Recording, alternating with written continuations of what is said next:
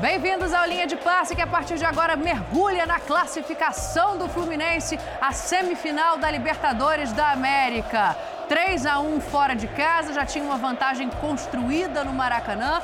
E o Diniz chega à semifinal de uma Libertadores da América. Pedro Ivo Almeida está aqui também, junto com Vitor Birner, Jean Oddi, André Fury, já já Paulo Calçade, se junta ao nosso grupo para comentar esse feito. Começo com você, Pedro. Tudo bem? Boa noite. Tudo bem, Dani. Um beijo a você, André, Jean, ao Vitor, especialmente ao fã de esporte tricolor com a gente depois dessa transmissão. 3 a 1 dentro do Defensor Del Chaco premia quem quer jogar. Quem quer jogar dentro do Defensor Del Chaco e tem qualidade, faz 3 a 1 e avança e se classifica.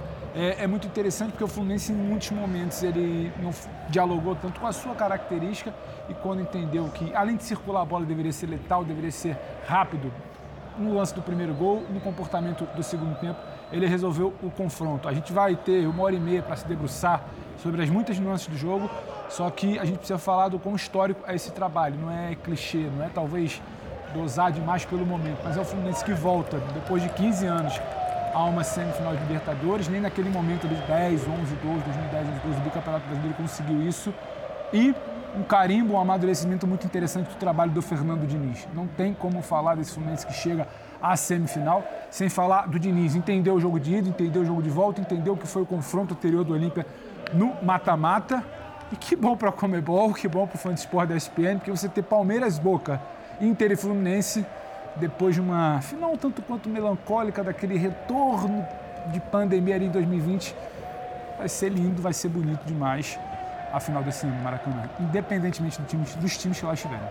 Jogadores do Olímpia consolados, a festa da torcida visitante, a torcida do Fluminense, os jogadores em campo ainda permanecem. Já já as entrevistas de saída de campo. O técnico Fernando Diniz também passa ao vivo aqui pelo Linha de Passe. André Kfouri, quero te ouvir. Boa noite para você. Boa noite, Dani. Boa noite a todos meus caros. Uma ótima noite a todos em casa. Está reivindicado o jeito de jogar do técnico Fernando Diniz, depois de conseguir duas vitórias com autoridade, colocando a superioridade técnica do Fluminense é, de maneira bem clara, bem visível contra uma equipe que, na teoria, é inferior tecnicamente ao Fluminense, desta mesma maneira clara e visível, mas que vinha de uma eliminação muito surpreendente de um gigante do futebol brasileiro e sul-americano. Em especial, estou é, falando do segundo jogo, quando o Olímpia tira o Flamengo da Libertadores e a questão do Defensores do Chaco, o ambiente criado pela torcida paraguaia, um time de tradição, três vezes campeão da Libertadores, aquela toda, toda aquela história do futebol é, que é sentimento, que é emoção, que é peso de camisa, etc. O Fluminense, com outra escalação que funcionou, vai ao Paraguai, domina o jogo, controla o adversário, controla o ambiente, controla a bola, controla o placar. E curiosamente, a gente acaba de ver aí o gol do Kennedy, que foi o primeiro gol do jogo, numa situação em que o jogador que o Fluminense tem, que é aquele que tem mais visão, tem mais clareza, tem mais cérebro para trabalhar o jogo de futebol, que é o Ganso, estava até fora de campo recebendo um atendimento. Não é ele que dá o passe, não é ele que saca a jogada para o Kennedy, que foi uma aposta do Diniz. O passe é do Keno, um dos nomes do jogo, um dos nomes da eliminatória. Depois o Cano resolveu como é de hábito a gente vê-lo fazer com a camisa do Fluminense. E com muito mérito, o Fluminense passa por essa eliminatória para fazer mais uma eliminatória nessa Libertadores que promete demais num confronto brasileiro contra o Internacional. Inter e Fluminense é o próximo jogo. Hoje, Jean Odd, o 3 a 1 foi do visitante. O Fluminense classificado na casa deste Olímpia que não consegue se impor. Pois é, Dani, boa noite. É, boa noite aos companheiros. É, um 3 a 1 foi do visitante, porque o visitante entrou em campo para vencer mesmo. A própria formação do Diniz deixou isso claro. É, você pode até dizer, ah, o Olímpia tentou se impor, tentou se impor com aquilo que tem. E aquilo que o Olímpia tem não é exatamente a qualidade técnica, né? Tentou se impor com o ambiente no começo do jogo, com os cruzamentos, com as bolas aéreas. Foram 35 cruzamentos, 21 finalizações a gol do Olímpia. É verdade, o Olímpia finalizou 21 vezes, não é pouca coisa, mas 14 ou 15 dessas finalizações vieram justamente das bolas alçadas, das bolas aéreas. Eu não acho que a coisa teria mudado muito se, por exemplo, o Fluminense tivesse começado, sei lá, com o Lima no lugar do Kennedy. Hum. Então foi uma alternativa muito interessante do Diniz, até porque a gente vê o John Kennedy acabou tendo participação fundamental nos dois primeiros gols, nos dois gols mais importantes do Fluminense, que está justamente pelo que fez nos 180 minutos, classificado às semifinais da Libertadores. O Birner, até para te ouvir também, é, muita gente questionava antes da escalação a possibilidade de colocar um jogador com uma marcação mais forte, né? O Martinelli ou mesmo o Alexander correndo ali por fora, já que voltou há pouco tempo de lesão. A, a escalação do Diniz, ela se prova sólida também defensivamente para você, depois desse jogo fora de casa? Boa noite. Tudo bem, Dani? Boa noite a você, ao Pedro, ao André, ao Jean, aos fãs das fãs do esporte. Eu acho que com ambas as escalações, o Diniz teria conseguido a classificação como conseguiu, com tranquilidade, com imposição. A questão é do que ele pretendia explorar mais, se ele queria ter um pouco mais de escape em velocidade, né, um pouco mais de agressividade de jogo agudo, se ele queria mais reter a bola para esfriar os defensores del Chaco, ele fez a opção por um jogo com mais capacidade, um jogo vertical em muitos momentos e funcionou. O Fluminense cumpriu o que dele se esperava uma classificação tranquila contra uma equipe bem inferior, muito tradicional, de torcida fanática, né? um grande do continente, mas que, como outras equipes muito grandes do nosso da América do Sul, não consegue, pela questão econômica e por questão de gestão, se impor como fazia em outros tempos contra as equipes brasileiras mais bem estruturadas, mais fortes. E o Fluminense é uma dessas equipes, como tem mostrado desde o início da temporada. Não é uma novidade. Como disse o Pedro, consolidação do trabalho do Diniz que vai à semifinal e a gente vai ter um jogaço, porque o Codé é um senhor técnico, o Diniz é um baita treinador e aí vai ser um jogo com muitas ideias, talvez um jogo taticamente muito rico, muito rico e um jogo talvez mais aberto, mais solto do que a gente vai ver, por exemplo, no Palmeiras e Boca Juniors, que vai ser outro jogaço. Né? Então a, a, Libertadores na semifinal cresce muito e tem que dar parabéns ao Fluminense, né? Pela atuação, parabéns ao Fábio, Opa! Parabéns. Olha o gancho aí, ó. Eu ia dar parabéns ao Cano também, mas tudo bem, vamos lá. Na volta a gente vai para o ataque porque o goleiro Fábio falou agora há pouco na saída de campo no Defensores del Chaco. Como estás? Foi uma bela partida, a equipe suportou bem a pressão do início do Olímpia, mas nunca deixamos de jogar e só glorificar a Deus aí pela oportunidade e pela classificação aí. Todo mundo de parabéns, lutamos até o final uma, uma equipe difícil de ser batida dentro de casa e a gente fez um belo jogo. Todo mundo de parabéns. O primeiro gol lhe deu certa tranquilidade para, para seguir desenvolvendo o partido? É, o nosso objetivo era jogar como jogamos no Maracanã, pressionando o Olímpia para que a gente pudesse ter a oportunidade de fazer um gol e continuar com o ritmo de decisão e isso favoreceu para o restante da partida. A quem dedica esta vitória? Primeiramente a Deus e torcida do, do Fluminense que com certeza apoiou aqui e lá no Rio de Janeiro e a minha família, Sandra, Pablo, Valentina, mas a glória principal é de Deus. Obrigado. Tá aí o goleiro Fábio, declaração pós-jogo. Eu quero ir lá de novo pro defensor de Del Chaco, porque Paulo Calçade, que estava na transmissão junto com Paulo Andrade, Zinho, Simon, chega agora aqui também para completar o linha de passe. Tudo bem, Calçade? As tuas impressões daí de dentro do estádio. Boa noite para você, bem-vindo. Olá, Dani. Olá, pessoal. Olha, Dani, a impressão que você tem vendo o Fluminense aqui jogar com o Olímpia é que eles praticam esportes diferentes, né? Porque o Fluminense tem a bola, gosta da bola, era o time que mais tinha posse nas oitavas contra aquele com menos posse nas oitavas. E aí ficava muito claro é, o jogo do Olímpia e, e diante da necessidade que é como construir um placar desfavorável que vem do Maracanã, só cruzando bolas na, áreas, e, é, na área. E é assim que faz o, flu, o, o Olímpia, né? O Olímpia cruzou, cruzou, cruzou, ganhou muitas disputas pelo alto, muitas.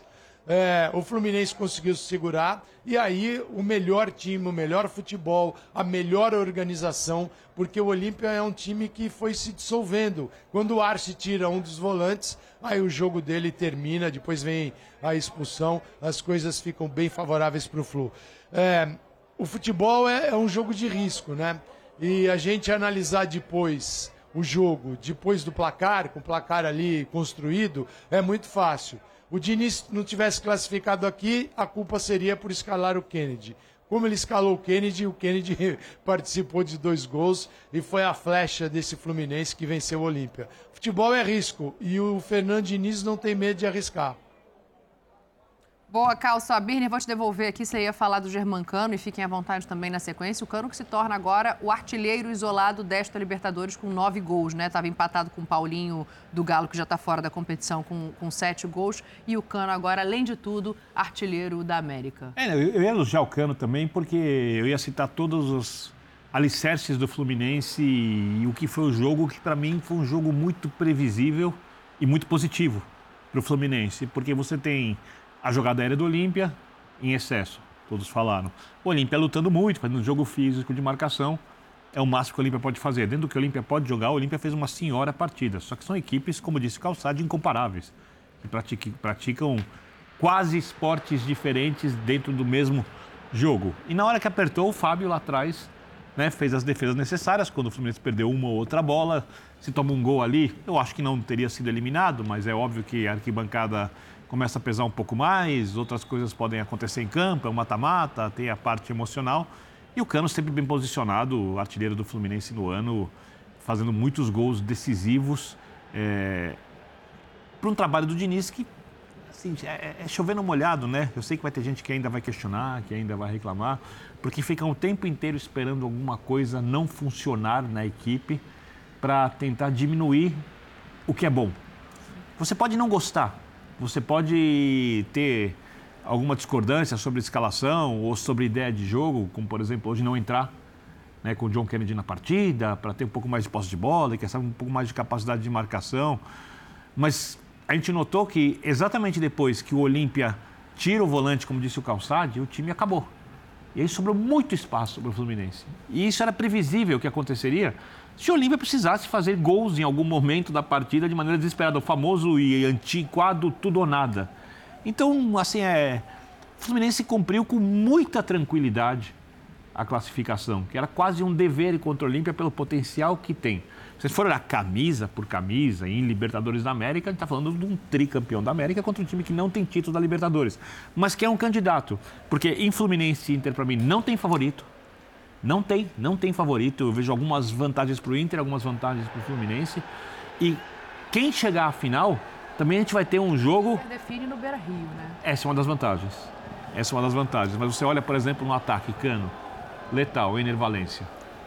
Melhor que o Cano, mas tão letal quanto. Capacidade de construção. O Fluminense hoje tem um pouco mais.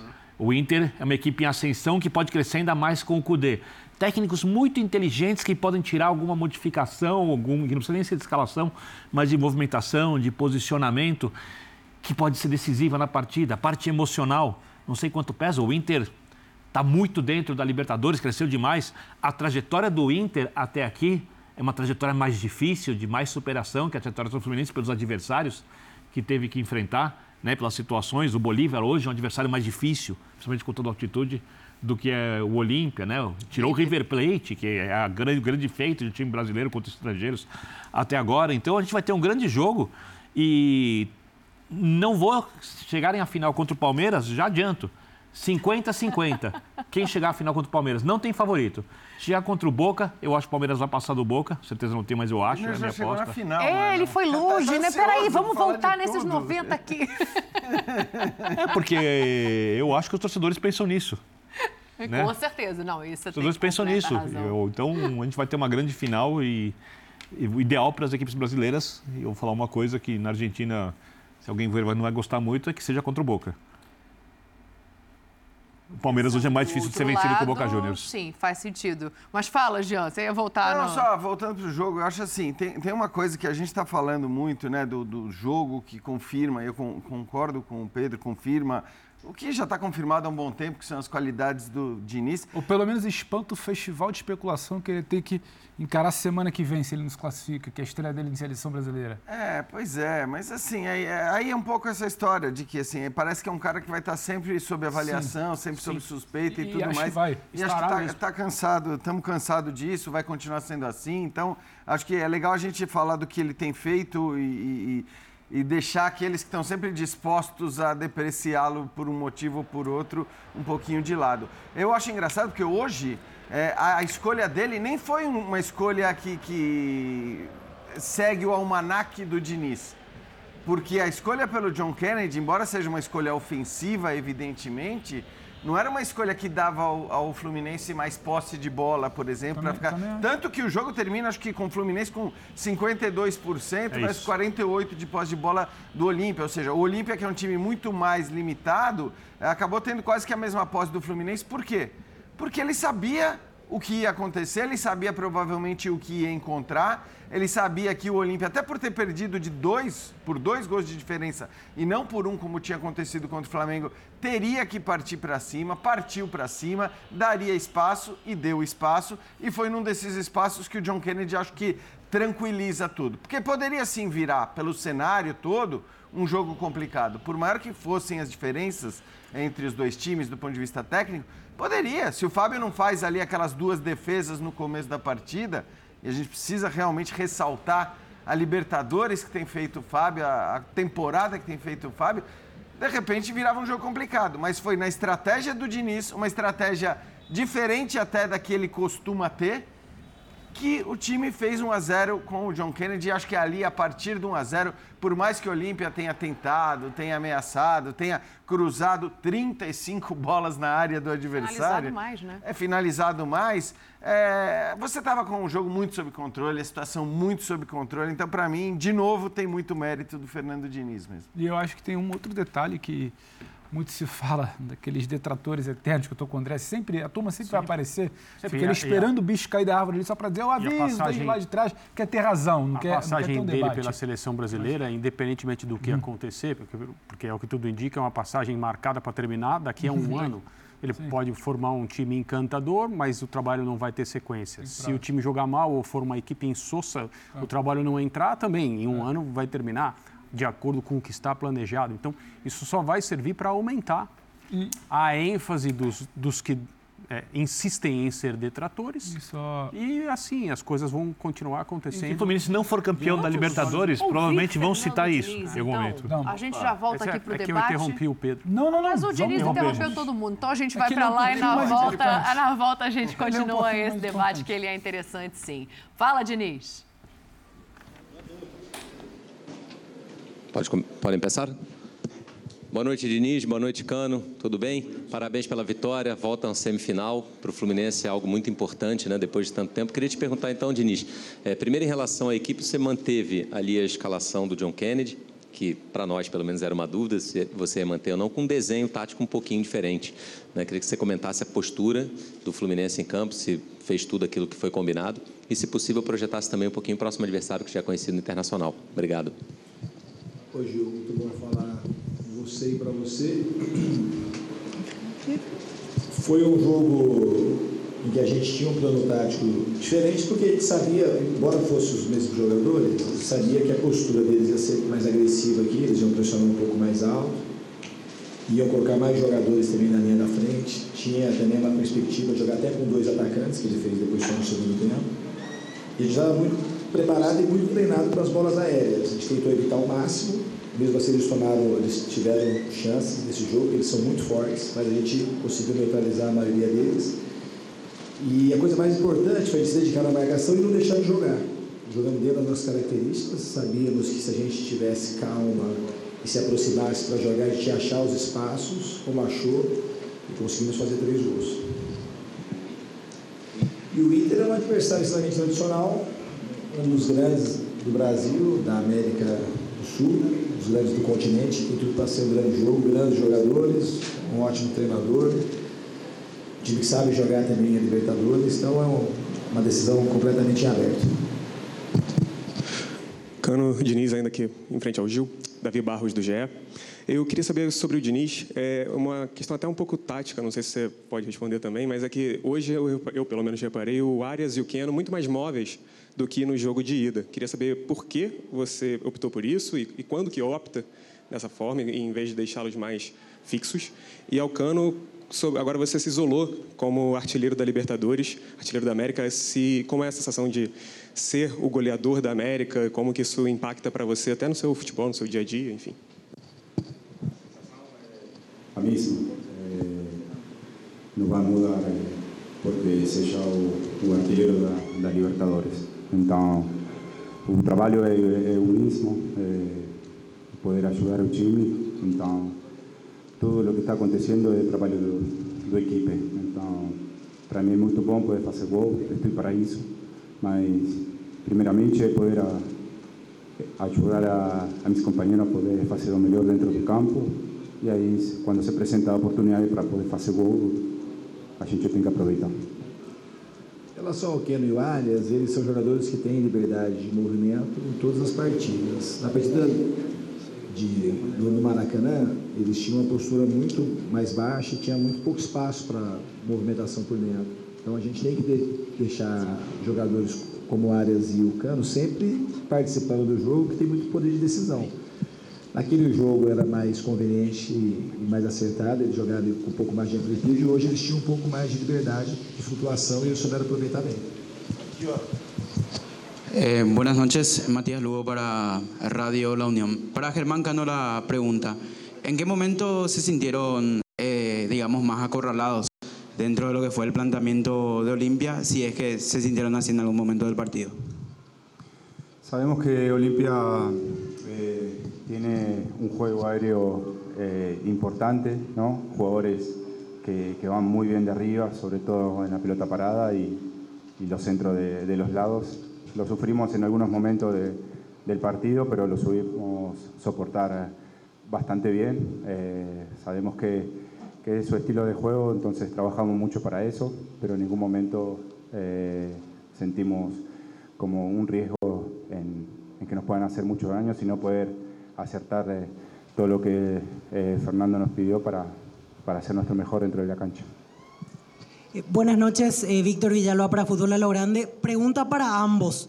Eh, ¿Cómo se asimila este momento de haber llegado a semifinales y la ilusión de que esta pueda ser la oportunidad de, de ganar la Libertadores por primera vez con Fluminense? Eu acho que esse é um sonho gigante, acho que é o maior sonho da torcida do Fluminense. É um troféu que falta o torcedor tricolor.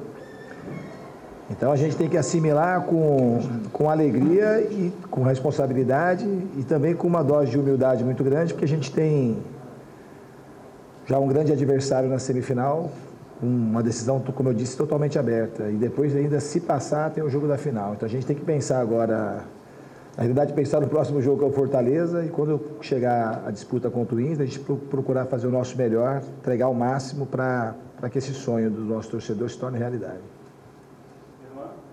Mesma pergunta. Eh, também, a gente vai passo a passo. Sabemos que ainda nada conquistamos e sabemos que passamos de fase, mas o Inter vai ser um rival muito difícil. Então, vamos preparar muito bem o jogo do domingo e depois eh, trabalharemos na frente pensando no Inter. Só para encerrar, então, Diniz, mais uma vez, é, o jogo do Inter tem uma, uma, semelhança que é a decisão fora de casa. É claro que Olímpia e Internacional são times muito diferentes, mas você vê essa semelhança no que diz respeito a tentar construir o resultado dentro do Maracanã, que foi o que o Fluminense conseguiu fazer. Até depois do jogo, alguns jogadores diziam ah, poderia ter sido mais, 2 a 0, mas construiu. E aqui, fazendo um gol, conseguiu é, propor o jogo. Você vê essa semelhança? Eu acho que é um, que é um jogo diferente, a gente não sabe como é que vai ser o jogo no Maracanã. A gente tem que procurar a, minha dinâmica de trabalho, desde que comecei minha carreira, é procurar fazer o melhor, pensar em vencer todos os jogos, dentro ou fora. Às vezes a gente não consegue ganhar fora. Esse ano a gente tem ganhado, uma, tem uma desproporção dos jogos que a gente tem vencido dentro de casa. Mas eu acho que a gente tem que fazer no Maracanã o primeiro jogo, tentar fazer o nosso melhor. Vai ter um resultado lá depois, aí para o Sul e tentar fazer o nosso melhor. Não dá para ficar pensando nessa questão de criar vantagem. A gente não sabe como é que vai ser o jogo. É um time extremamente duro, ótimos jogadores, um excelente treinador. Então a gente tem que, tem que procurar, quando chegar esse jogo, a gente preparar o melhor possível e fazer um bom jogo lá no Maracanã. Fernando, boa noite. Boa noite, irmã. Queria, sei que cheguei no final, mas perguntei se já tinha falado sobre isso. Queria que você falasse sobre um jogador em especial que vinha sendo criticado, entrou hoje no segundo tempo, fez uma grande partida depois que entrou, o Lima. Queria que os dois falassem sobre ele, se possível, o companheiro, o treinador. Jogador que foi criticado pelos torcedores, saiu do time em função das mudanças táticas, mas hoje voltou e foi muito bem. Então, do Lima, eu considero o Lima das, dos grandes acertos do Fluminense, uma das melhores contratações. Se vê, principalmente nos momentos mais difíceis, o Lima jogou de tudo. Jogou de ponta, jogou de primeiro volante, jogou de segundo volante, jogou de segundo atacante. É um jogador que tem minha confiança, um jogador que tem um jeito de jogar que casa muito bem com aquilo que eu penso de futebol. E o torcedor tem o direito dele. Essa tipo de crítica, ela circulou já em muitos jogadores desde que eu estou aqui, já, já pegou em mim também. Então, a crítica do torcedor a gente tem que saber assimilar. O Lima também está sabendo, soube assimilar e procurar responder em treinamento e na hora dos jogos. É com trabalho. O Lima está de parabéns por tudo que ele tem feito no Fluminense e hoje, de maneira especial, contribuiu com a entrada dele para o sucesso do jogo de hoje. É uma peça muito importante para nós, Lima. É uma contratação é, por Fernando muito boa. É um jogador, um amigo que que deixa tudo dentro do campo. É, então, é, sempre que, que joga de, de, início, mesmo quando entra no segundo tempo, tenta poder fazer o melhor por o time, isso é o importante. É isso. Obrigado. Valeu. Tá aí a entrevista coletiva, então, do Defensores del Chaco. O Pedro falava sobre o Diniz ter que se provar. Nem levando esse Fluminense a uma Libertadores depois, de uma semifinal de Libertadores depois de 15 anos, isso já não é uma prova de que o trabalho dele ganha forma e ganha força? Não, mas então, o Diniz não tem que provar nada a mim. Acho que nem essa bancada aqui. É que, infelizmente, ele vai ter que conviver com essa eterna aprovação de quem prefere ter razão do que enxergar o que ele vem fazendo nos últimos anos. Uhum. Sobre o que eu falava até na esteira do comentário do Jean, é que quando você olha para o Fluminense hoje, o Jean, a gente comentava aqui fora do ar o que é esse estádio, né?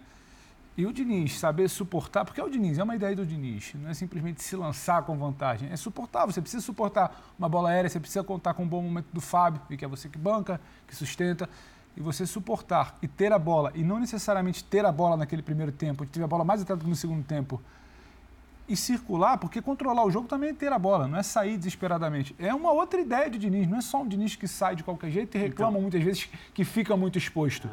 É, é. Ele não fica necessariamente exposto no primeiro tempo. O que ele tem é, o Jean falou no início, as armas do Olímpia são o ambiente, o antijogo, muitas vezes, daquele jogo picotado, falta, o juiz que não coíbe, e a bola aérea. Isso não é uma criação que o Diniz foi envolvido. Quando ele teve a bola, ele controlou. Faltou talvez ser mais incisivo, decidir mais no primeiro tempo. Isso ele faz no segundo tempo, porque aí o tempo passa, o ambiente passa a jogar contra o Olímpia, a ansiedade, ele abre espaços e aí sim seu time é vertical. Então, assim, é também um modelo de Diniz que há dois, três, quatro anos atrás, quando muito se questionava, você em muitos momentos debatia. Ele precisa entender melhor Isso. cada situação de jogo. Ele entende a ida, ele entende a volta e, para mim, é uma evolução também. Mas né, aí eu acho que a gente tem que observar o que o Diniz conseguiu fazer com o Fluminense, está conseguindo fazer com o Fluminense nessa temporada, nesse ano uhum. de 2023, e que apareceu de maneira bem clara nesses dois jogos contra o Olímpia. Não porque eram jogos contra o Olímpia, porque me parece que é, a evolução, não, talvez a evolução seja uma palavra exagerada, a modificação, o fato desse treinador agregar uma nova forma de atacar a uma equipe que era reconhecida por um jeito de jogar que sim era muito peculiar, muito particular, levou até veículos como o New York Times, por exemplo, publicações europeias, a dizerem que o time do Fernando Diniz, o Fluminense no Brasil, jogava de uma maneira única no mundo, talvez revolucionária na história do futebol, o que é um grande exagero, né? A questão de reunir muitos jogadores na zona em que a jogada se desenvolve, independente das, independentemente das posições de origem desses jogadores, ou seja, o fato de criar no, no campo de futebol um lado forte, um lado fraco, para tirar essa bola dessa área, porque o campo é muito grande, não se pode cobrir de maneira é, íntegra e fazer gols pelo lado que está desguarnecido é um conceito que existe em muitos esportes onde as duas equipes ocupam os mesmos espaços, coletivos, evidentemente. E no futebol há muitas décadas existe. O que o Fluminense se distinguia por fazer, talvez, era a quantidade de jogadores que ele reunia ao entorno da bola uhum. e a modificação de ocupação desse espaço entre esses mesmos jogadores. Uhum. E era isso que caracterizava o time do Fluminense durante muito tempo, era isso que encantava muita gente que tinha mais contato com esse tipo de observação do futebol, mas era isso também que os adversários passaram a estudar cada vez mais e conseguir marcar, conseguir vigiar e conseguir controlar, às vezes, cada vez mais. Lá no campeonato estadual, fases mais agudas, semifinal, se não me engano, foi contra o Volta Redonda a semifinal, não foi isso? Ele fez sete, usou amplitude. O Fluminense, o Fluminense não, o Diniz ele já falava que estava tentando dar ao time uma nova maneira de atacar. Uhum. E nesses dois jogos contra o Olímpia, acho que especialmente no Maracanã, a gente viu jogadores abrindo o campo de maneira mais posicional, a gente viu ataques se juntando, aos, a gente viu laterais se juntando ao setor de ataque por dentro. A gente viu, às vezes, cinco, seis jogadores empurrando a linha defensiva do Olímpia, porque ele sabia que essa era uma maneira de liberar uma parte do campo, especialmente de frente à área, onde jogadores como o Ganso, como outros criativos que o Fluminense tem, poderiam, poderiam investir e criar oportunidades de gol, e isso de fato aconteceu. No jogo de hoje também, o Fluminense teve uma preocupação maior com, com posições a serem ocupadas no campo do que aquela, entre aspas, muitas aspas, falta de organização, que era uma das principais uhum. características do seu time, que era uma coisa proposital e muito a critério da intuição e da criatividade dos próprios jogadores, que é, o, o Diniz incentiva e vai continuar fazendo a tomar essa, esse tipo de decisão dentro de uma ideia que todos eles compartilham. O time do Fluminense aprendeu a executar, a desempenhar, a interpretar essas ideias, mas agora ele tem outra ideia. E essa outra ideia é uma ideia mais preocupada com outras coisas. O Diniz falou, é, no primeiro jogo nós tivemos que jogar com um pouco mais de amplitude, aqui não teríamos. Foi o que ele fez contra o Volta Redonda pela primeira vez. Por causa das características. Então a gente está vendo um Fluminense que agrega uma maneira de jogar para ser uma equipe é, mais imprevisível, se é que se pode usar essa, essa expressão, mas também é um time que tem hoje um manual maior, Quantas variações mais amplo. você citou? Quantas variações você citou só nessa sua fala? Pois é, mas é, então, isso, isso derruba já o cara então, que é, mas também o Diniz é aquilo, é ter a bola, se expõe, sai de. Então, exato, já derruba. Isso está, legal. isso está acontecendo é agora. Isso, é isso. Pode não levar o é Fluminense ao título da Libertadores, é é, o Internacional pode travar as duas maneiras. O, o, o, Fluminense pode tentar daqui, pode tentar dali, não mas já, ninguém já sabe. Grande. É por isso que a gente assiste. A mas isso está acontecendo. A melhor atuação, acho que já chamou, a melhor atuação da Libertadores é desse time e desse treinador. Contra o River? Um dos Sim. semifinalistas. E a segunda é do time, Inter. É esse treinador. Então, assim, é, é, muita coisa para chegarem depois e re, reduzirem a foi campeão ou não. É muito interessante o que hum. faz o Fluminense esse ano até aqui. Então, acho que, que já, já começa tá, a dissipar. O que você está falando vai muito, muito além do que é o Fluminense, do que é o Diniz. Tá, você está falando propriamente do que é aquilo que atrasou e que às vezes ainda atrasa o, o próprio futebol brasileiro aqui dentro, que é um dogma do A gente viveu muito tempo aqui com times jogando fechados para atuarem no contra-ataque, ter jogado área forte, ganhar por 1 a 0. Aí a velho termo horroroso, fecha a casinha. O professor Calçade, que não está aqui para se defender, mas tanto gosta, né? E ninguém questionava. Ninguém questionava, se questionava muito pouco, com times que podiam jogar muito mais. Ou seja, isso daqui era o cemitério do jogo de futebol tático moderno e do que a própria essência do futebol brasileiro, quando se diz no futebol que busca o gol, que joga com a bola, que é uma coisa que não pertence mais ao futebol brasileiro apenas, alguns, alguns times brasileiros sim, como é o caso do Fluminense, mas que pertence a muitos tipos de futebol no mundo, né? E é, eu acho gozado, André, quando você fala do, dessa construção do Diniz, você está falando do próprio treinador, porque o chamam de teimoso, mas alguém teimoso não busca melhorar constantemente. A gente tem ali um grande treinador hoje em atividade, que é um cara que me parece mais teimoso, porque conhece muito futebol e não quer assimilar as coisas do futebol atual e tem um elenco que poderia jogar mais e não joga. O caso do Diniz, não. Nenhum jogador do Fluminense atua aquém do que é possível. Você não vê um jogador passar uma temporada inteira. Ao contrário, exatamente isso. Outra questão. Esperavam que um treinador conseguisse implementar diversas maneiras de jogo e maneiras rebuscadas, não são maneiras simples, porque você ficar atrás fechado tentando cruzar bolas na área e contra-atacar, é muito mais simples do que você construir o jogo de várias formas e quando você perde a bola, você tem capacidade de recomposição, de retomada de posicionamento.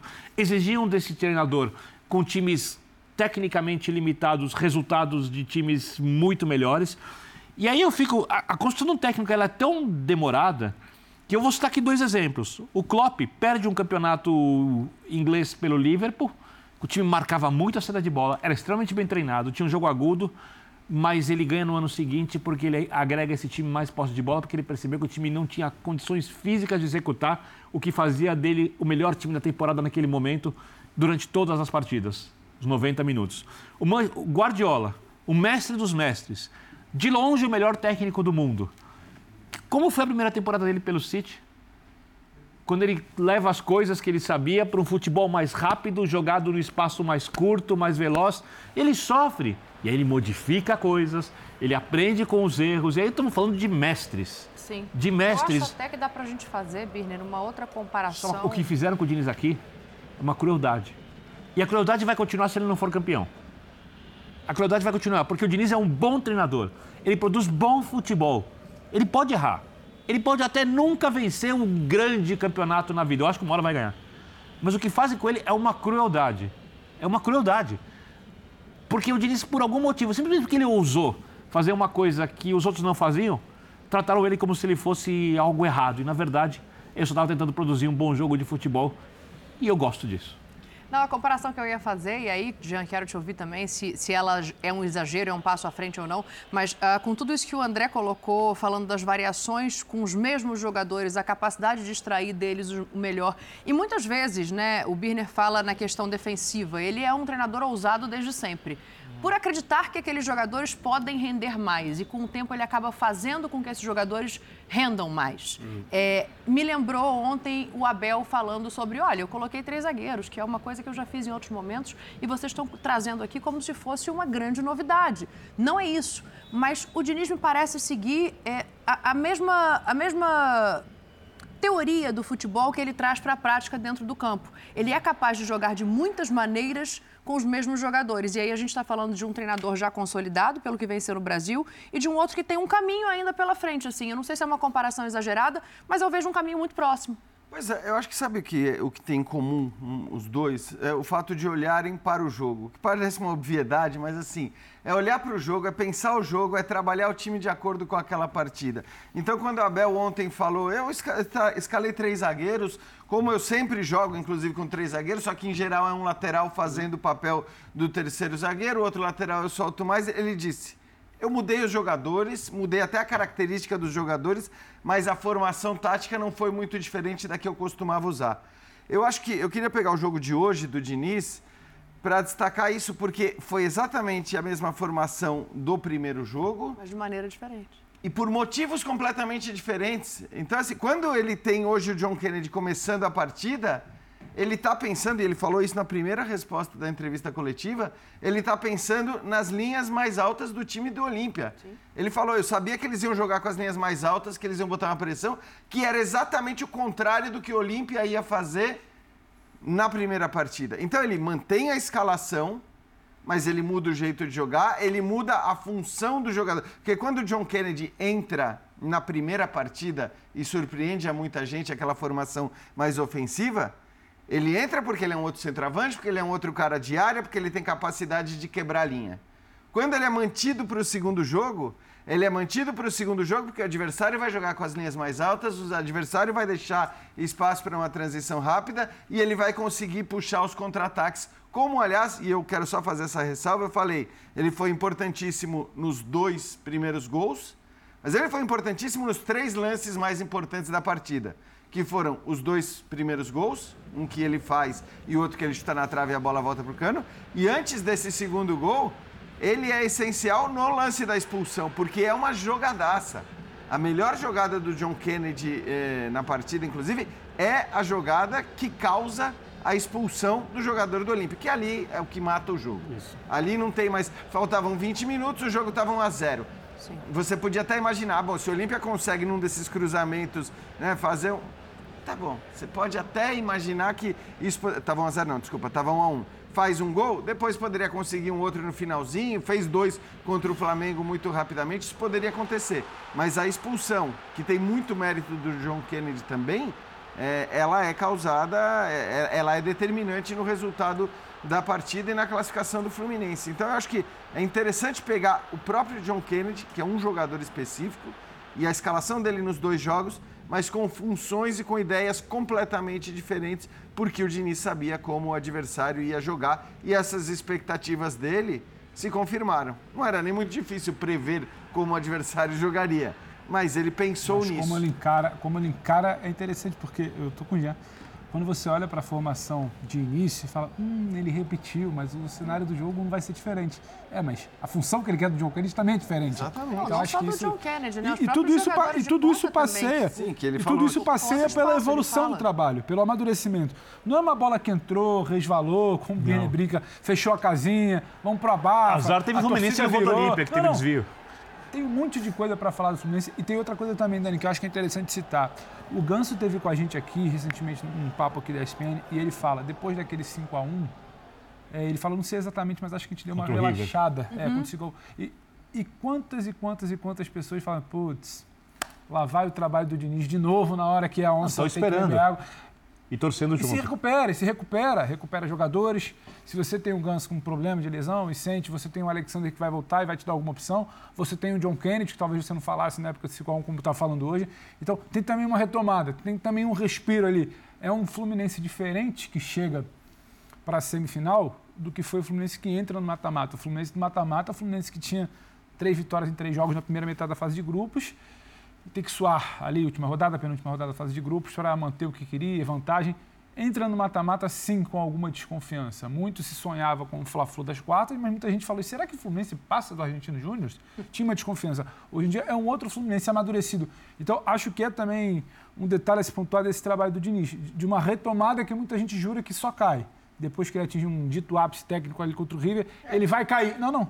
Tem uma É, Eu retomada até também, acho, tem uma Pedro, maturidade eu também. até disso. acho, aí para também não entrar na empolgação da classificação, até acho que esse Fluminense já jogou muito mais do que está jogando. Mas a Jogou. retomada, a Jogou retomada mais não atingiu jogou o ápice, mas ela é uma retomada que não existia. É Mas ele é isso, competitivo. Exato, Exato. mas é competitivo, busca soluções. E só para não deixar de citar um outro nome, porque a gente já falou do Fábio, a gente falou do John Kennedy, o, o Birner falou do Cano, mas eu acho que é importante falar do Felipe Melo hoje também.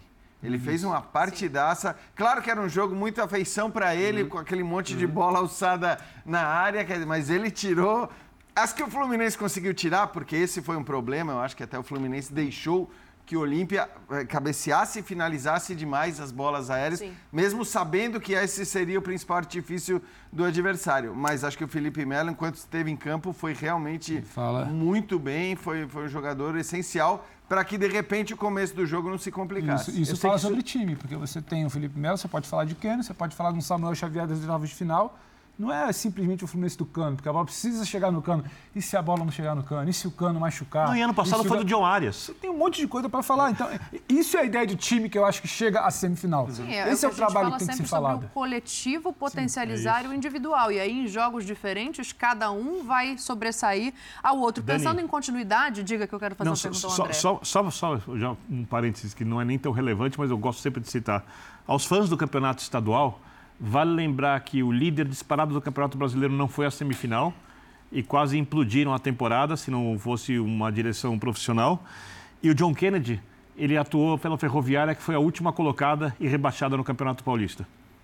Vai à semifinal da Libertadores. Sim. E fez uma senhora partida no jogo de quartas de final. E foi pensado dali, tem uma importância gigante. Eu gostaria que isso fosse lembrado nos, estaduais do ano que vem, mas eu sei que não será. Voltando à Libertadores e à continuidade do Fluminense, André, o que eu quero, o que eu quero te ouvir sobre é o seguinte: é, é, não imagino que essa seja a escalação do Fluminense daqui para frente. Até porque tem questões ali, é, o Marcelo voltando à lateral esquerda, tem o Alexander, que é um jogador que estava indo muito bem antes da lesão, pode voltar a ganhar espaço. Mas é, independentemente de mudar uma peça ou outra, os jogadores conseguiram assimilar e dá para pensar em manutenção ah, da coletividade. Cada um sabe o seu espaço no campo e se sair o Kennedy, colocar mais um no meio, isso vai ser mantido, já projetando aí um internacional? Sim, e tem uma outra coisa, né? É o reforço de, de confiança, de estímulo que uma classificação que não acontecia há 15 anos para as semifinais da Copa Libertadores vai trazer para essa equipe, né? Vai ser necessário agora conviver com o Campeonato Brasileiro, numa situação em que, quando se fala de semifinal de Copa Libertadores, especialmente quando o adversário é um adversário tão capaz quanto é o Internacional, e a certeza de um jogo enorme no Beira-Rio, outro jogo enorme no Maracanã. É, isso vai mexer com a cabeça dos jogadores do Fluminense e acho que é impossível ter a mesma, a, a mesma mobilização para essas partidas, inicialmente as duas semifinais que estão garantidas contra o Inter, mas com o sonho de ir à final da Libertadores, o que é o objetivo claro, e negociar as rodadas do Campeonato Brasileiro. Então acho que a gente vai ver o Fluminense é, mexendo com escalação. O Diniz vai dirigir a seleção brasileira, tem data FIFA, o prato dele está cheio, digamos assim. O tempo é o mesmo, os dias continuam com 24 horas para ele. Vai ser a primeira vez que ele vai se encontrar nesse tipo de situação, e aí a gente tem que é, considerar que essa experiência ele não tem. Sim. É algo muito fora do normal, independentemente de se achar que é certo ou é errado, que há conflito, que não há é uma situação difícil do ponto de vista do trabalho, da quantidade de horas que um técnico tem para cuidar do seu clube e para cuidar da seleção brasileira. E é claro que ele vai tentar fazer as duas coisas da melhor maneira. Eu não acho que isso vai atrapalhar o Fluminense, mas é uma situação desconhecida. Uma mudança de foco. É, é uma situação desconhecida. É, e aí eu fico pensando nesse jogo já contra o Internacional, assim, pensando nas estratégias do Cudê, né? Ele soube na altitude baixar um pouco a pressão que ele costuma jogar para beneficiar seu time, traz um resultado até inesperado, pelo uhum. menos o meu consentimento não era que pudesse ganhar na altitude, um empate para mim estaria de bom tamanho. E agora é, a gente tem dois técnicos com, com com ideias de futebol, de ter a bola. O, o Cudê também tem essa coisa da pressão no alto do time dele, é, como o Diniz implementa de uma outra maneira. Que tipo de jogo pode ser esse, pensando numa semifinal? Então, eu acho que o Bidner já falou algo que, que é a tendência que a gente imagine que vai acontecer, que é um jogo mais aberto, que é um jogo com os dois times querendo o jogar. Senhor duelo etc, tático. Tudo mais. Só que, justamente, eu acho um jogo completamente imprevisível, porque são dois técnicos que, como eu falei, pensam demais no jogo e pensam demais no adversário. E por saberem que os seus técnicos opositores também pensam demais no adversário, eu não duvido que a gente tenha ali surpresas, que a gente tenha modificações talvez inusitadas, por saberem que essas modificações às vezes é, desarticulam completamente o que o adversário pensou em fazer. E são dois técnicos que pensam muito. Então, o, o pensar no jogo faz com que eles pensem também no que o outro está pensando. Porque, às vezes, eu acho que isso acontece, e no futebol brasileiro muito mais do que lá fora, você tem técnicos que você sabe que olham menos para qualidades, para virtudes e defeitos do adversário e montam os seus times de uma determinada maneira uhum. e colocam esses times para jogar da mesma maneira, independentemente do adversário. Alguns até se, se vangloriam disso, quer dizer, dizem: não, a gente não muda, a gente vai jogar do mesmo jeito uhum. contra qualquer um em qualquer lugar.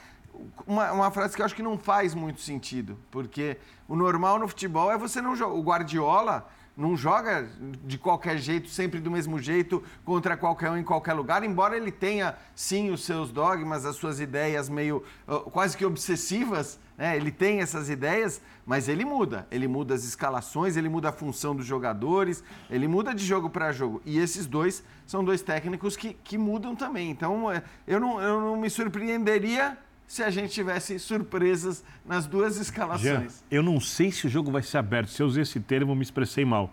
Eu acho que vai ser um jogo em que os técnicos não têm medo. Em que eles pensam estratégias, obviamente isso exige que tenham alguns cuidados, mas eu não acho que vai ser um jogo em que os técnicos tenham medo. Por exemplo, eu não sei quem vai querer mais a posse de bola. Eu não sei, por exemplo, se o Cudê vai fazer tanta questão assim, não, jogando Cudê no Rio de Janeiro. Aberto mais mão dessa, dessa ideia Até porque tem menos tempo de trabalho e menos talvez segurança na execução das ideias dele por parte dos seus jogadores. Aí, obviamente, quem ele vai ver no treino como as coisas estão funcionando e vai tomar decisões para o jogo. Reforços recém-chegados, né? Jogos, peças importantes para os jogos recentes. Eu acho que esse é o jogo, quando a gente fala de equipes brasileiras, e talvez até jogo de Libertadores mais imprevisível do ponto de vista tático que a gente tem em muito tempo. Exatamente porque os dois técnicos são muito bons. O repertório tático é grande. Isso. Agora, Por isso estão tão imprevisíveis. E os times são muito bons também, não, os jogadores. São coisas engessadas. Ainda em relação ao Fluminense, no ano passado o Fluminense foi terceiro lugar no Campeonato Brasileiro, semifinal de Copa do Brasil e fez uma campanha elogiável na Libertadores, certo? Sim. De um ano para o outro, manteve-se o técnico, a comissão, a ideia de jogar, né? acreditou-se no desenvolvimento do time, o elenco melhorou. Sim, se qualifica o elenco. Certo? Pensando em algo mais. Mas como que você vai melhorar essa temporada? Terceiro no Campeonato Brasileiro, semifinal de Copa do Brasil.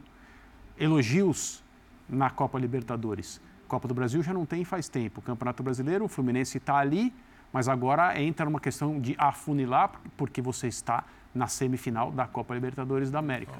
Então, assim, Depois é, de 15 anos. Isso. Então, o, o resultado que a gente tem que ter coerência para analisar trabalho, desempenho, às vezes o resultado não acontece quando se faz tudo certo, tem uma série de circunstâncias que, que entram em campo, mas a, a insistência no bom sentido, com o trabalho que mostrou bastante coisa no ano passado, já se paga com uma classificação histórica às semifinais da Libertadores, mesmo que nas título no, vem. no plano das três competições a temporada não, tem, não, não se mostre tão completa quanto a do ano Até passado. porque só tem três títulos, né? Assim, dos, dos mais significativos, André. É isso que acho que as pessoas esquecem. É, acho que em cima do que o André Aí falou, teve, assim. desculpa, título estadual no ano passado e nesse É, ano. isso. Mas nós hum, Mas os- tratamos o futebol estadual... de se aplaudir. Mas isso, mas isso, isso É, tem tudo um é que peso. o contexto- um é que o estadual. contexto desse título estadual é muito especial, Contra né? quem foi a final? É, Contra não, e como Flamengo, foi? Não, nos e dois anos. contra quem, como foi, né? Exato, é. Agora, só assim, é, é óbvio que o trabalho do Fluminense é um trabalho mais consolidado por tudo que o André falou e que o trabalho do Inter ainda é um trabalho em início de, de, né, de trajetória.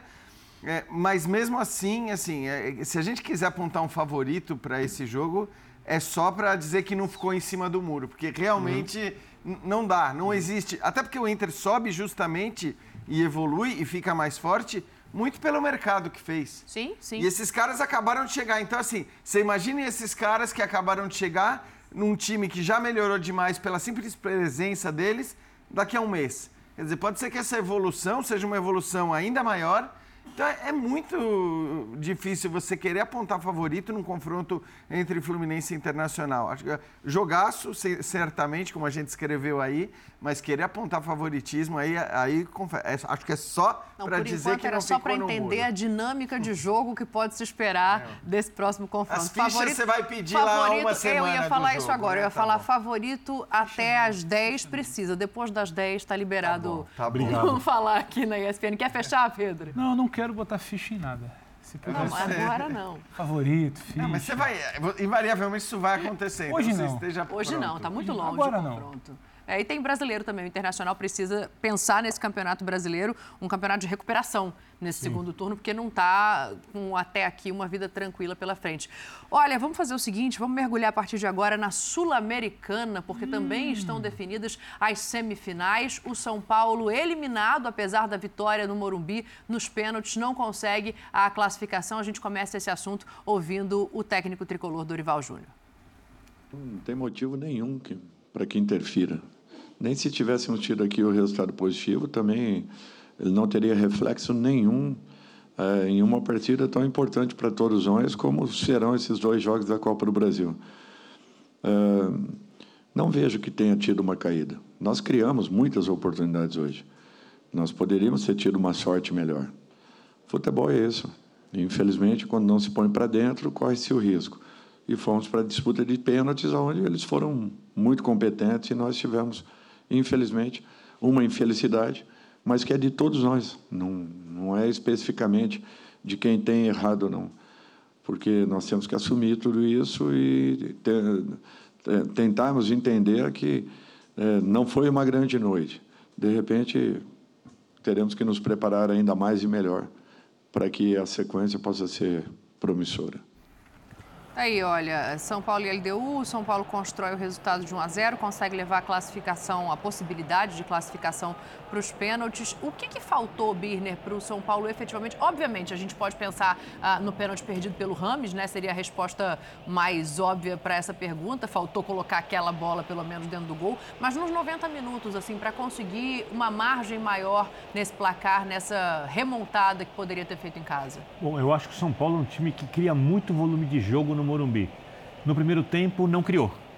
No primeiro tempo, o LDU conseguia sair da marcação do São Paulo avançada.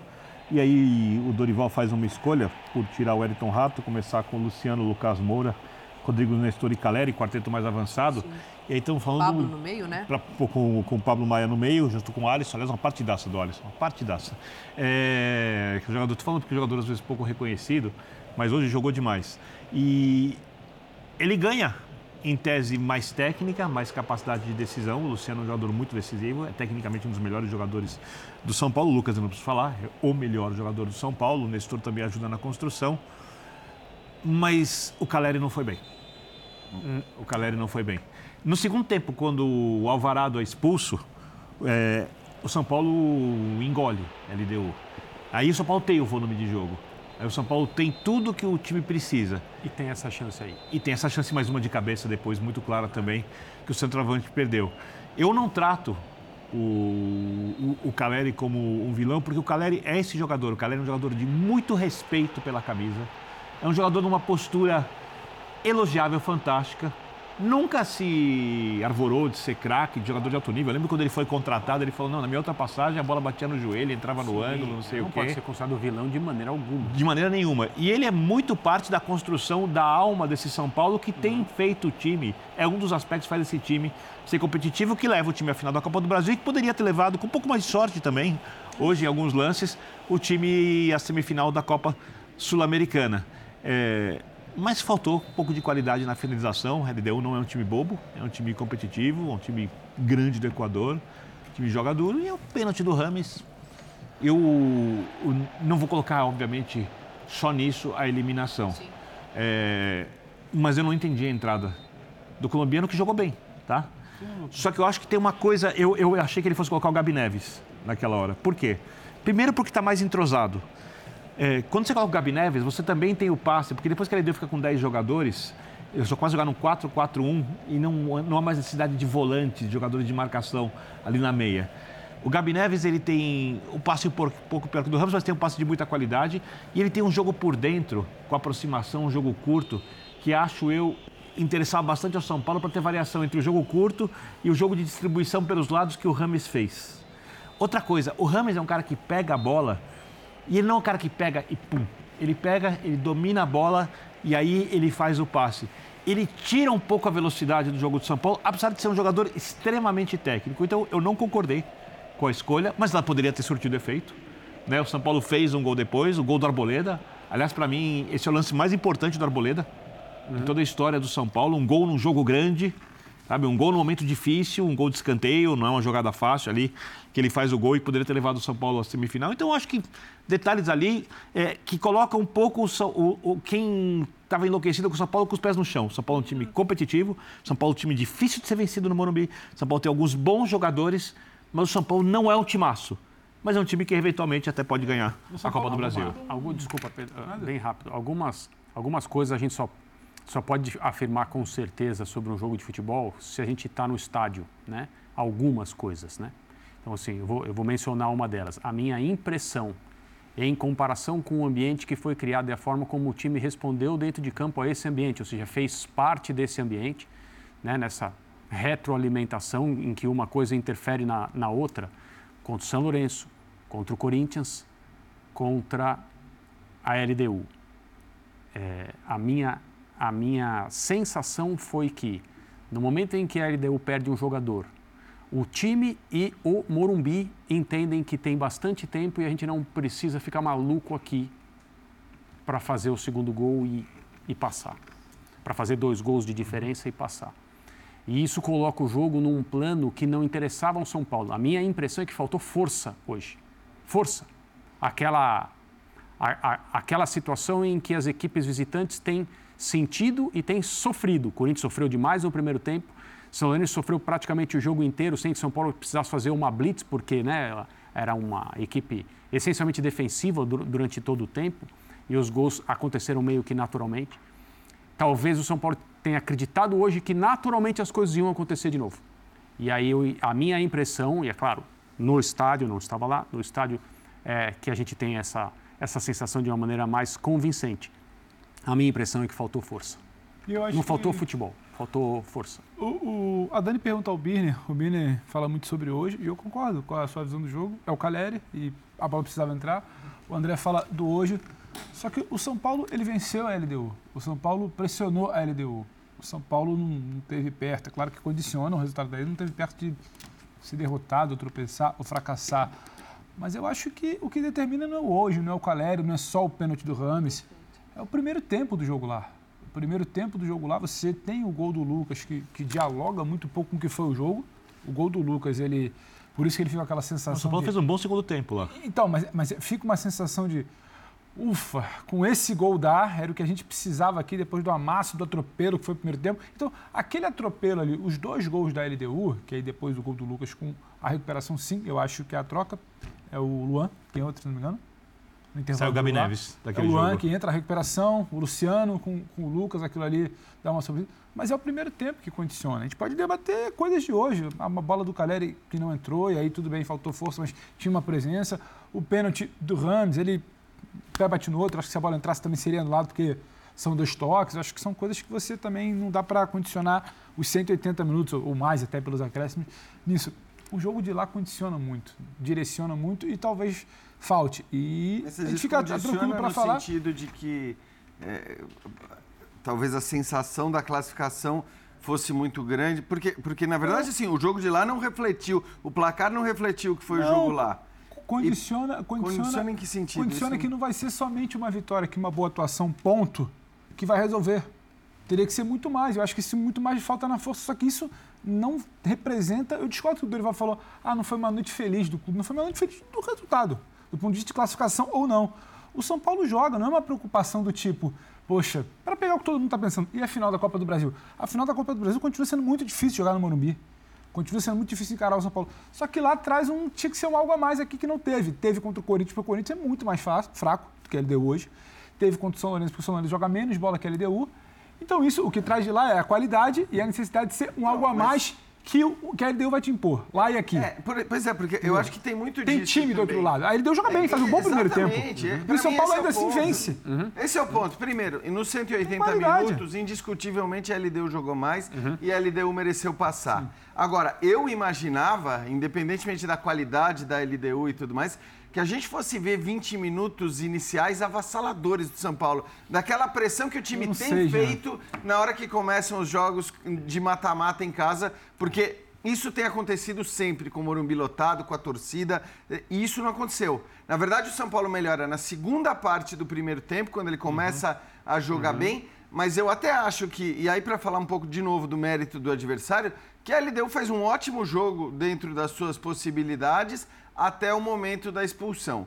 Do momento da expulsão em diante, o São Paulo de fato poderia ter matado o jogo, conseguido a classificação. E aí eu estou muito com o Birner. No fim, o Caleri perde gols que você não espera que ele perca, mas evidentemente não se pode apontar o dedo para o Caleri, porque esse cara se mata pelo São Paulo, jogo após jogo, rodada após rodada. Não é um craque, sempre falei isso. Acho que tecnicamente ele é um jogador eh, de razoável para bom. Ele não é eh, cara que não vai perder nenhum gol, mas ele é um baita jogador no espírito e tudo mais.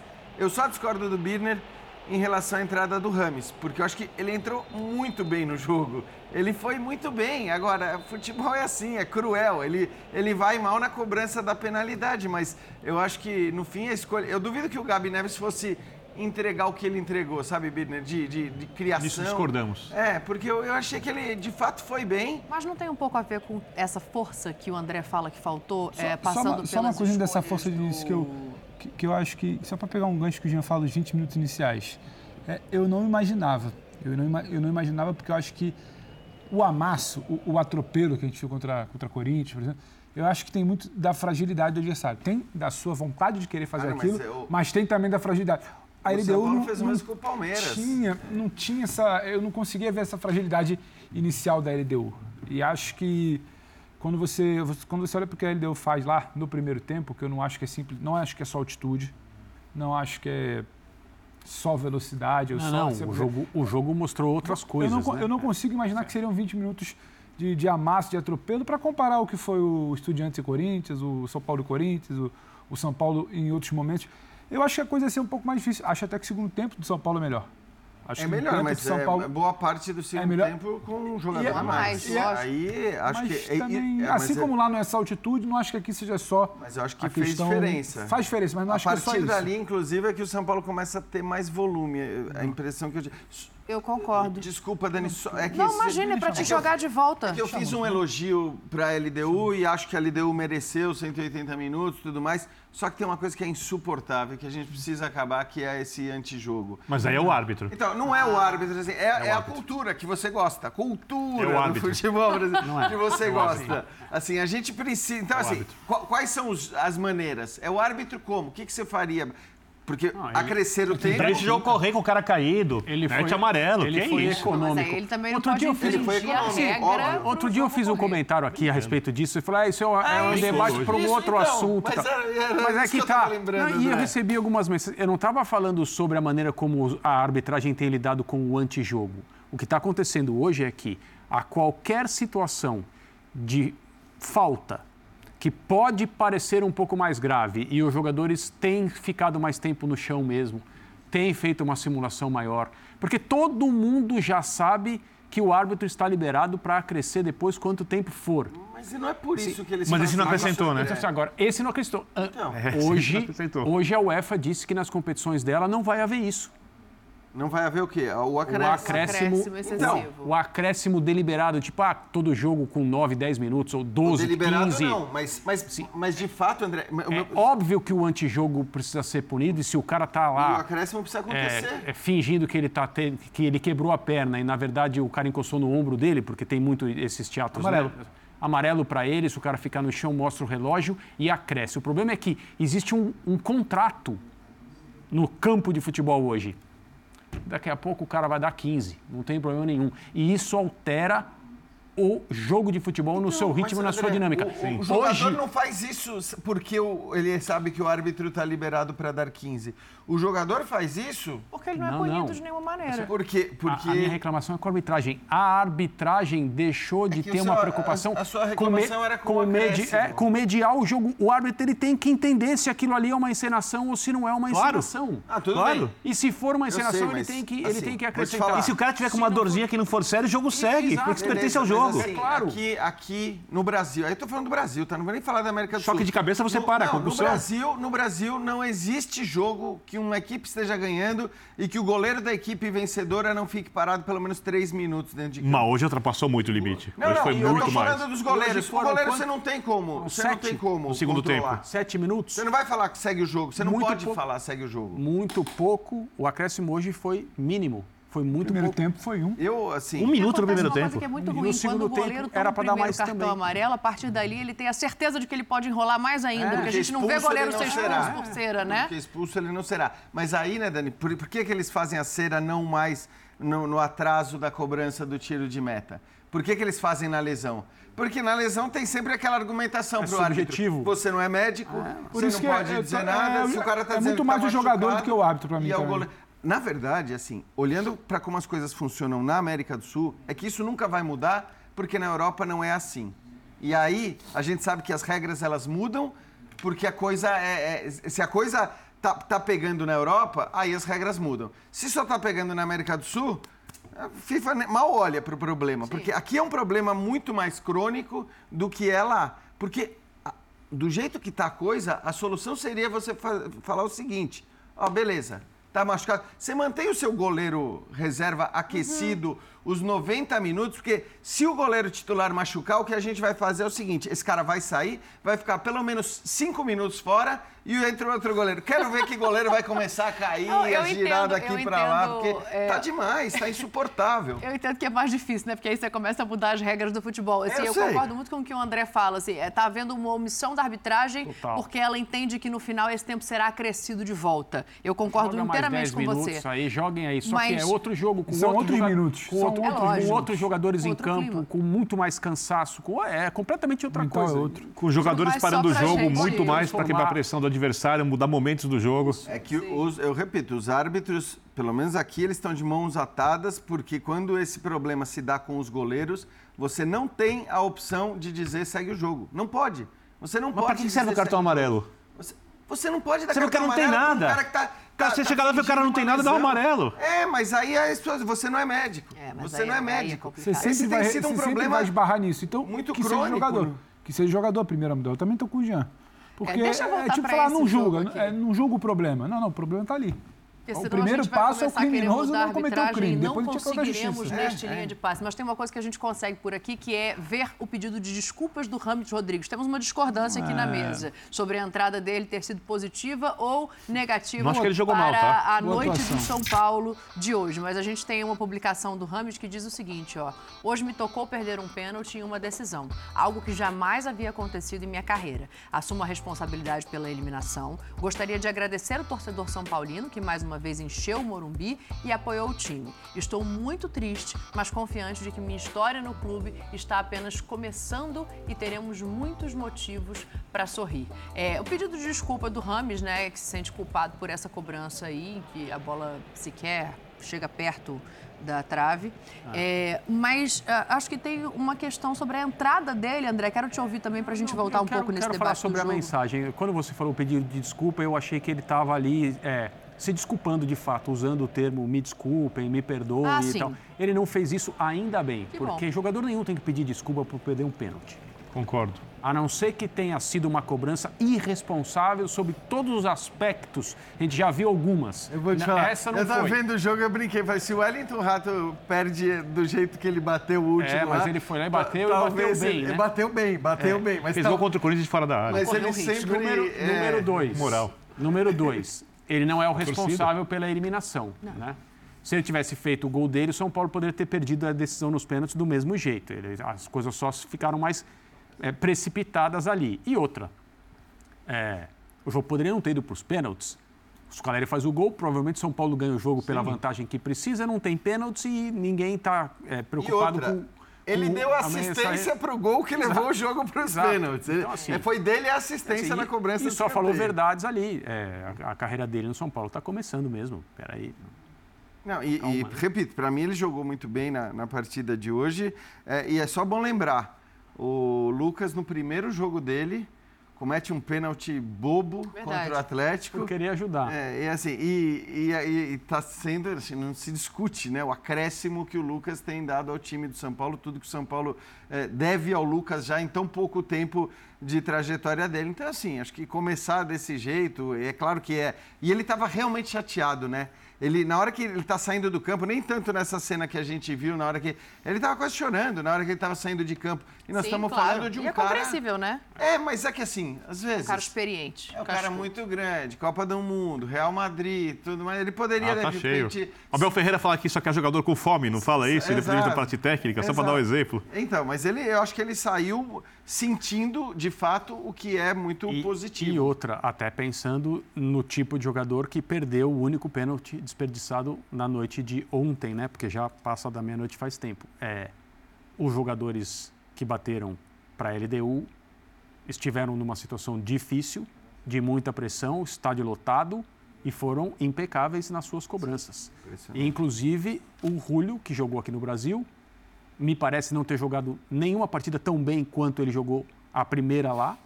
E hoje foi o cara Bem que hoje, por dentro. foi o cara que pegou, quase puxou um contra-ataque ali que alguma coisa poderia ter acontecido e teve que pegar a última bola na maior pressão de todas e fazer o gol da classificação. Que ele dá um sorriso que eu não sei Ele se é de nervoso ou se é de tranquilidade. Não, ele me pareceu câmera- muito confiante quando Não, ele aquele, aquele, fazer aquela aquele cobrança. sorriso ali é quando o problema se aproxima. Você dá aquela risada que você não sabe se está nervoso ou está calmo. Não Eu consigo achei te que ele pareceu confiante. Não sei Sabe, te sabe- afirmar. sabe que a gente vai ter lá só. Eu sei que não é exatamente o assunto, mas eu tenho que citar a final da Copa do Brasil.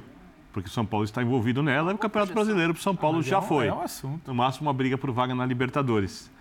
É, a temporada do São Paulo é boa, Sim. independentemente do resultado na Copa do Brasil. Porém, o São Paulo vive um momento ruim como clube há muito tempo, porque ele não ganha nenhum torneio grande desde a hora em que o Lucas fez o seu último jogo antes de ir embora daqui, quando ganhou a Sul-Americana contra o Tigre, da Argentina.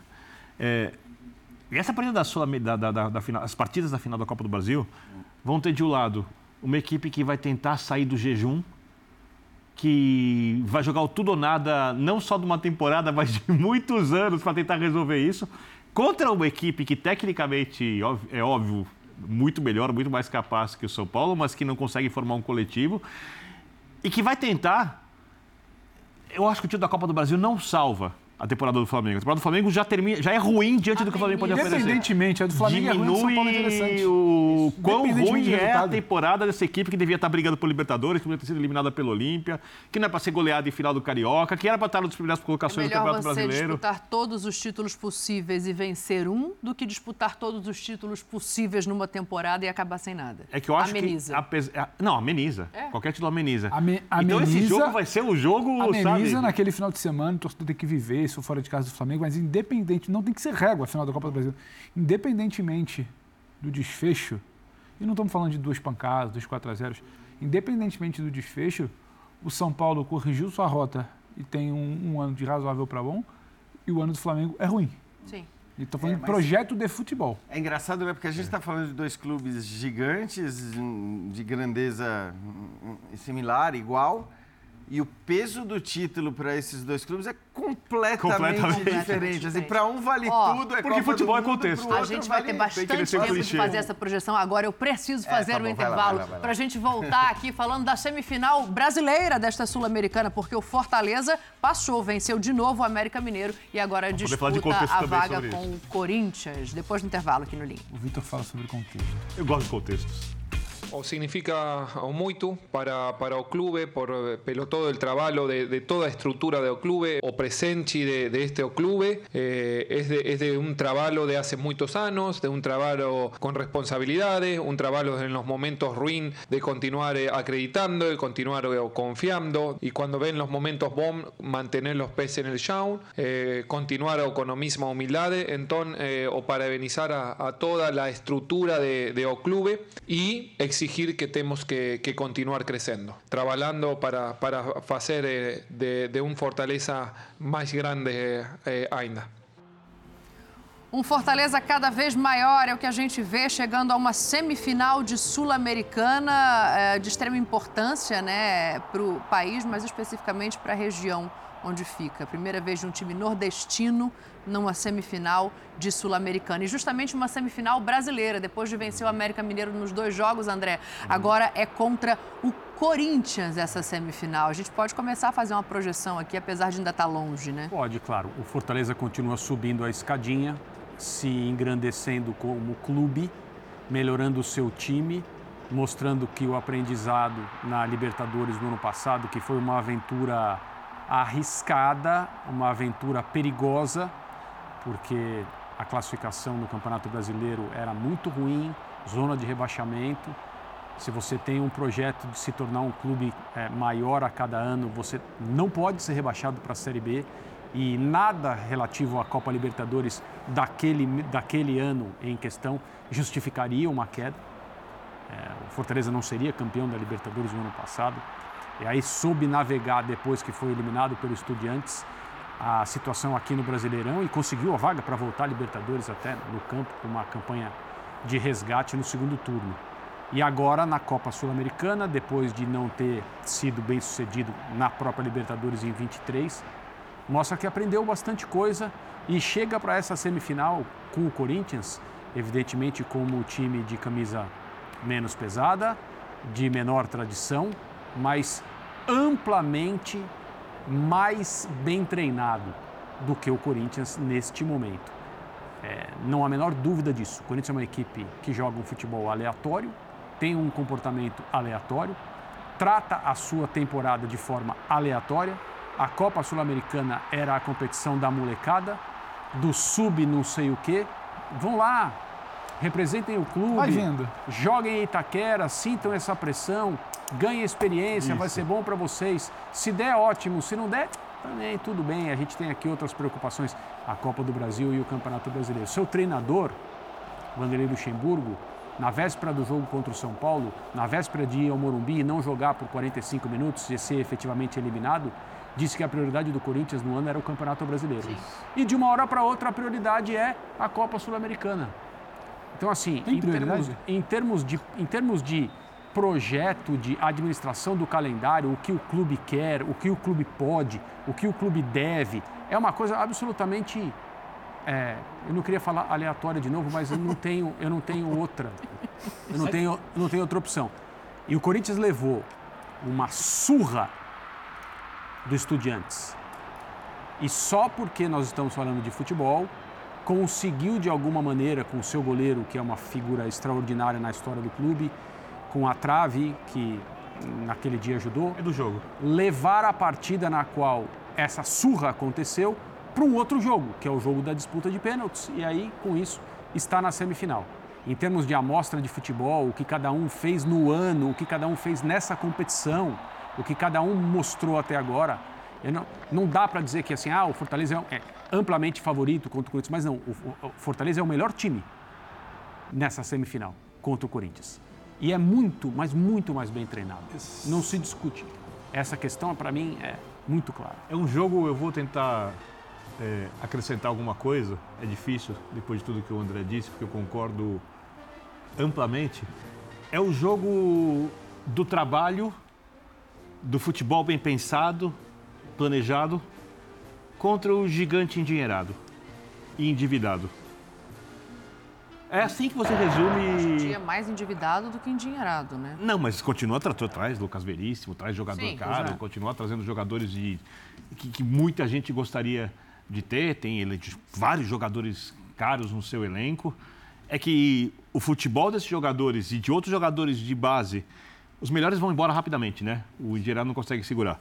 Mas é, eles estão aquém do que, do que a gente podia ver porque tudo que cerca esses jogadores não funciona. Enquanto no Fortaleza, que é o time que precisa trabalhar fazendo conta, no limite, tudo funciona. E a gente vai ver se na semifinal passa a camisa do gigante, endinheirado, endividado, ou do time que trabalha do seu limite do possível e que a gente tem que aplaudir pé quando a gente fala o que é trabalho. É, nem sempre, né, Birner? O, o, time chegar numa semifinal, numa final, ou ser campeão, até mesmo ser campeão, significa qualidade no trabalho de gestão do clube, qualidade do treinador. Nem sempre, muitas vezes, não tem qualidades, quase não tem qualidades, e, e, e isso acontece. O futebol é assim, o futebol permite essas coisas, sobretudo no mata-mata. No caso do Fortaleza, é o extremo oposto. Porque o Fortaleza está. Eu vou, eu vou até ampliar a margem para para não correr riscos. Eu acho que nem sempre com grandes. O Fortaleza tem, o, o Fortaleza tem certamente uma das cinco melhores gestões do futebol brasileiro. E certamente. Eu três. Então, é que eu, eu não estou querendo parar para pensar aqui e colocar um, dois, três. Já ah, pensou mas- no Fortaleza, Atlético Paranaense, Palmeiras? O Dani pensou, desculpa. É, então, eu, eu também pensei num primeiro momento nesses três. Foram os três primeiros que eu pensei. É, mas tudo bem, para deixar uma margem ali de segurança, eu estou falando cinco melhores gestões e cinco melhores trabalhos de treinador. Esse certamente a margem está até larga demais, porque acho que. Três. Também, Três. também cabe. Três. Diniz e Abel. Exato, exato, Então, assim, não é tá à bem. toa, não é à toa. Já fez uma bela Libertadores a temporada passada e acho que sobre o que o André falou, foi tocando daquele jeito com a consciência de que na hora que tivesse que pensar no brasileiro conseguiria se recuperar e se recuperou não só para escapar do rebaixamento, mas para conseguir vaga na Sul-Americana. Então, assim, o que acontece com o Fortaleza, nesse caso, a gente pode afirmar sem medo de errar que é, É reflexo do bom trabalho, é reflexo de planejamento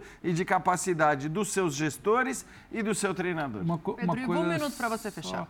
Não, só uma coisinha que eu acho. Eu tô com o Jean. Nem sempre a final, a semifinal, um título é sinônimo de boa gestão no clube nos grandes. Verdade, perfeito. Cruzeiro ganhou duas Copas do Brasil e foi pra segunda divisão. Fortaleza e outros clubes quando ditos, chega- em quando tese, chega é menores de arrecadação e tal, É eles não têm o direito De errar. de errar, Claro. De brincar, de o rasgar dinheiro, de testar aqui uma contratação de 50 milhões, de testar um treinador com multa de 10 milhões. Eles não têm. E por isso, por essa diferença, o Corinthians pode chegar à final tomando outra, como disse o André, tomando outra surra, porque é o futebol.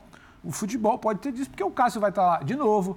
Você pode ter alguém que falhe, escorregue, perca um pênalti do outro lado. Você acredita na sorte de campeão contra Só- o Estudiantes? Você Não, que não, essas coisas. Não, quem, quem acredita nessas coisas é você. Não. Se você Não, quando você aponta pra mim, jogo. quando você aponta pra mim, você está falando mais de você. existe. Eles Mas, usam outras palavras. mas o que eu sabe? acho é, tá muito claro nessa existe. semifinal quem faz futebol e quem espera o resultado.